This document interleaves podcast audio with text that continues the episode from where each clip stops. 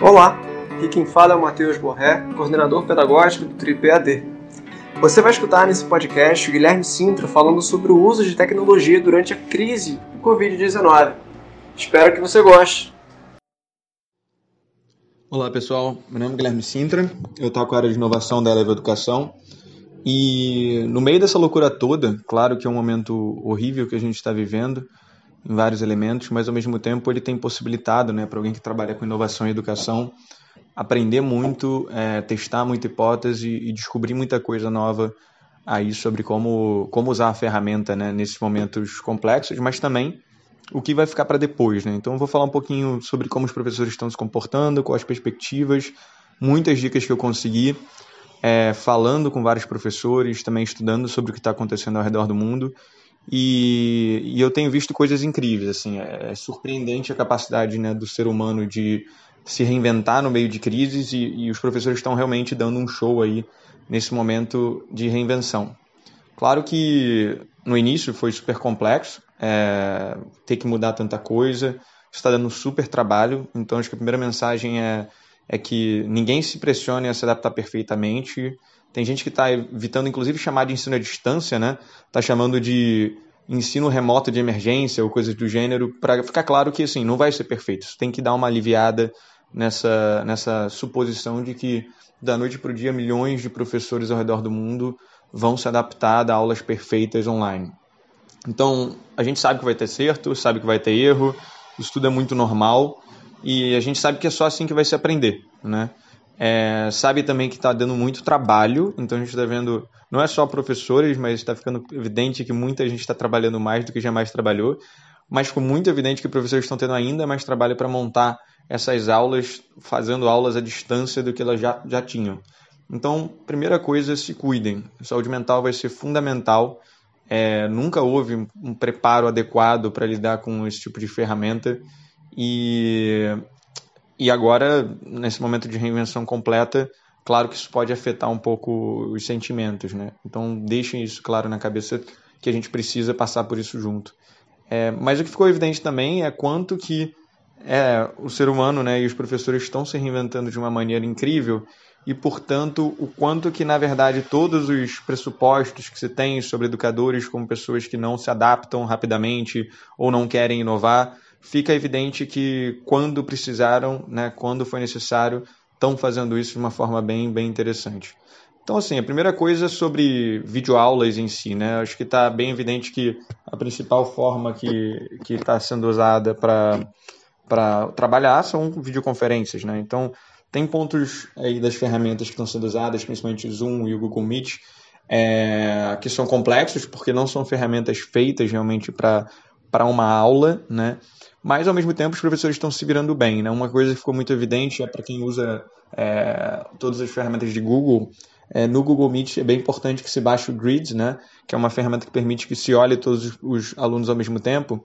E isso permite que você consiga, de fato, olhar no olho dos alunos, de alguma forma ver que eles estão mais dispersos, mais confusos. Então, os professores falam muito da importância de tanto eles quanto os alunos estarem posicionados de uma forma em que possa se ver o aluno todo, o professor poder se mostrar né, o máximo possível, para que seja possível você ter uma, uma experiência mais próxima possível de uma sala de aula. É, ao mesmo tempo, alguns professores estão vendo nisso até uma possibilidade mais simples de ver quais alunos estão dispersos ou não. É, isso não é uma unanimidade, mas é, é, legal ver que tem professores se adaptando rápido a esse tipo de coisa. Mas, claro, falta a proximidade física, né? principalmente nos anos iniciais, quando se fala aí é, da importância de você estar próximo, até mesmo do toque é, no aluno, de conversar cara a cara. Então, caso a escola possua, algumas escolas trabalham com, com ferramentas como agendas digitais, é uma bela ferramenta para você manter um contato próximo com alunos e famílias. É, a gente vê casos até de professores que estão enviando semanalmente vídeos para alguns alunos é, pessoais, né, ou mesmo para a turma toda, mensagens carinhosas ali, para manter esse senso de comunidade, de proximidade. É, tem escolas que estão também trabalhando com professores, principalmente nos anos iniciais e no, infantil, para que se dê feedback sobre o desenvolvimento do aluno é, ou que se troque ideias com as famílias e que com isso possa se manter algum nível de proximidade. A gente voltando aí para a sala de aula virtual, né? os professores eles estão aproveitando para testar e diversificar materiais. Isso é muito importante. Um, porque nessa situação é, não é possível per permanecer o mesmo tempo de duração numa aula normal engajado, então imagina um aluno, por diversos motivos, né? Por, pela questão de atenção em si, mas também por uma questão de falta de equipamento. Muitas vezes, mesmo que a família tenha equipamentos, a criança não consegue ficar o dia inteiro na frente do computador é, ou do laptop. Então é importante dar várias formas diferentes de acesso a conteúdos e materiais, até que possam ser impressos, né? E aí, outra coisa é que, independente disso, essa diversificação ela, ela é necessária para permitir maior engajamento dos alunos e de formas diferentes de consumir conteúdo. Então, você mesmo pode gravar né, com ferramentas como Loom e Shot, é, gravar a tela do seu computador, fazer edição de vídeo, e com isso você pode fazer suas próprias videoaulas, ou, por exemplo, fazer resoluções de exercício para mandar para os alunos, para que eles possam assistir em momentos assíncronos, né, enquanto você não está lá frente a frente com ele, entre aspas. Né. É, outra coisa que tem acontecido, os professores encontrarem maneiras diferentes de quadros brancos ou PowerPoints, então eu vi relatos de professores usando ferramentas como MindMeister, né, uma ferramenta que permite você criar um mapa mental. Com isso você pode criar formas diferentes de ajudar seus alunos a compreenderem as relações em diferentes fatores, enfim. Mas você não precisa criar todos os conteúdos, né? É evidente que existe muito conteúdo disponível gratuitamente, você pode curar e enviar. Uma dica muito boa que eu recebi de uma professora foi: você pode fazer toda uma curadoria e ao mesmo tempo tornar aquilo extremamente pessoal, né? Dar o seu toque. Então, é, esse exemplo foi da professora que ela gravava um vídeo antes explicando aquele conteúdo curado.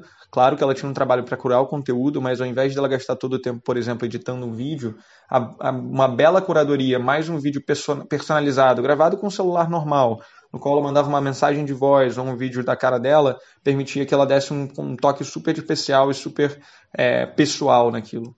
Outra coisa é que tem muito conteúdo diferente, né? E conteúdos bem, bem, bem é, diferente do tradicional. Então, além de textos, de vídeos e jogos, a gente viu exemplos de professor enviando visita a museu online, ou mesmo a zoológicos, e com isso conseguindo dar uma vivência virtual ali relativa ao conteúdo que, de, de, que, que ele estava dando. É, isso traz toda uma possibilidade diferente de trabalho com o aluno. Uma forma muito boa de usar esses conteúdos que você cura é adotar um modelo de sala de aula invertida, né? Ou seja, primeiro você envia o vídeo, e aí quando você for fazer uma aula síncrona, esse aluno já vai ter feito um quiz, ou ele pode fazer mesmo durante a aula, é, com uma ferramenta como, por exemplo, o Kahoot, e aí você já consegue ter uma noção de como seus alunos estão desempenhando em relação àquele vídeo, àquele conteúdo que você mandou. Será que eu estou entendendo? Não estou entendendo? Enfim, a partir disso, você consegue realmente entender né? Como eu posso moldar a minha aula para a dificuldade que o aluno está entendendo ou o que eles não estão sabendo?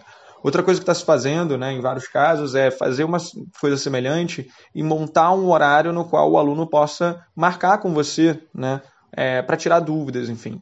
Então, você tendo uma agenda que o aluno possa fazer isso, o tipo de interação que você vai ter é mais personalizado, então é bem perigoso se você não tiver um bom controle da sua agenda, mas controla direitinho a agenda e faz de uma forma em que essas interações sejam é, muito bem personalizadas e ao mesmo tempo os outros alunos estão estudando outras coisas nesse momento. Tá? É, uma coisa também fundamental que está acontecendo é que os professores estão vendo o valor de olhar para dados cada vez mais. Né? Então, por é, essa experiência com o coronavírus ter feito essa distância é, se tornar muito evidente, os professores têm usado muito relatórios, como Google, é, que ferramentas como Google Classroom, o próprio Kahoot permitem, de modo que você consegue ver quais tarefas eles estão fazendo, quais dificuldades eles têm. É, mas também a gente não está falando só de número, né? Claro que números são fundamentais essenciais, mas dados também são atividades né, que você pode analisar de forma qualitativa. Então, Pede para os seus alunos mandarem vídeos, fotos das criações que eles estão fazendo em atividades que você manda, e aí a partir disso você consegue que esses alunos tenham, por exemplo, organizado no Google Classroom, um portfólio real que permite você acompanhar o desenvolvimento desses alunos. As avaliações em si são um capítulo à parte em dificuldade. Por exemplo, se você pensa em avaliações somativas, né, é quase impossível você prevenir colas, isso dificulta bastante. É, mas estão se usando muito simulados online, isso é fundamental, principalmente para alunos que estão se preparando para vestibulares, é, tem que ser usado. Mas, ao mesmo tempo, avaliações formativas se tornam ainda mais importantes e é, é um bom momento para se repensar a forma como se avalia um aluno. Então, eu tenho visto exemplos de professores usando ferramentas como Flipgrid, que permite que os alunos gravem vídeos e mandem vídeos Né? Então você pode aproveitar que alunos adoram né, gravar vídeo, adoram ter esse tipo de conteúdo sendo distribuído. Pede para ele gravar um vídeo explicando uma aula, pede para ele gravar um vídeo explicando exercício a partir de ferramentas como essa e compartilhar. Então você consegue com isso ao mesmo tempo ver se os seus alunos estão aprendendo, entender como é que está funcionando e manter um sentimento de turma que é tão importante, né? Outra coisa importante aí é, que eu tenho visto muito professor aproveitando é exatamente a quantidade de conteúdo que tem aparecido de formação continuada. Então, isso é um belo momento, óbvio, para que você que está ouvindo é, material do Trilhas Pedagógicas, você de fato já está é, aproveitando isso provavelmente até em outros, outras iniciativas. Mas só falando de outras iniciativas existentes, tem muita live surgindo, né? A própria Nova Escola, por exemplo, é, tem uma live diária às 15 horas, né? às 3 horas da tarde sempre. Tem uma comunidade chamada Ser Prof, né, que trabalha com, com cursos e trocas de ideias entre educadores e professores. A Sincroniza Educação está com um trabalho super legal, no qual ela ajuda professores nesse momento a se adaptar. É uma mentoria chamada Professor Presente. Então você pode se inscrever e, e tem ajudado bastante vários dos educadores ao redor do mundo. Uma coisa só importante com tudo isso é lembrar que um dia isso vai acabar. A gente vai voltar para essa sala aula né, como a gente está acostumado, mas fundamental vai ser trazer um legado disso. Sejam as ferramentas que vocês viram que realmente funcionam muito bem, né, que vocês conseguirem adaptar a rotina. A gente sabe que as coisas é, mudam muito com todo o deslocamento que existe, enfim. Mas existem várias ferramentas que é possível que se incorporem às rotinas, mas principalmente continuem olhando dados. É, no momento em que isso acabar e as aulas voltarem ao normal, as experiências que esses alunos tiveram em casa é, vão ser fundamentalmente diferentes, mais diferentes até do que o normal. Isso vai impactar mais ainda é, e criar dispersões ainda maiores potencialmente entre, entre os resultados que esses alunos vão ter em termos de adquirir né, as habilidades e o conteúdo que é necessário. Então, garantam que vocês estão com um bom acompanhamento, que a coordenação e direção das escolas esteja acompanhando bem com vocês, para que vocês possam garantir, é, junto à comunidade escolar, o menor impacto possível à aprendizagem. A grande verdade é que eu não acredito que essa crise mudou o rumo da educação. Eu acho que ela acelerou o processo da digitalização da, digitalização da aprendizagem. Né? Mas fica evidente que digitalização não quer dizer desumanização. Ficou mais evidente ainda durante essa crise como as pessoas buscaram se apoiar, encontrar formas de ter algum nível de olho no olho ainda. É, ficou mais importante ainda né, a questão da educação mais personalizada, é, levar em, conta, em consideração o um indivíduo e ficou muito evidente com os experimentos que acabaram sendo obrigados a fazer os ganhos do uso de ferramentas digitais é, e o recolhimento de dados para entender esses seres humanos né, e todos nós em nossas complexidades. O meu time de inovação, a gente sempre busca alcançar o que a gente chama de tecnologia que humaniza.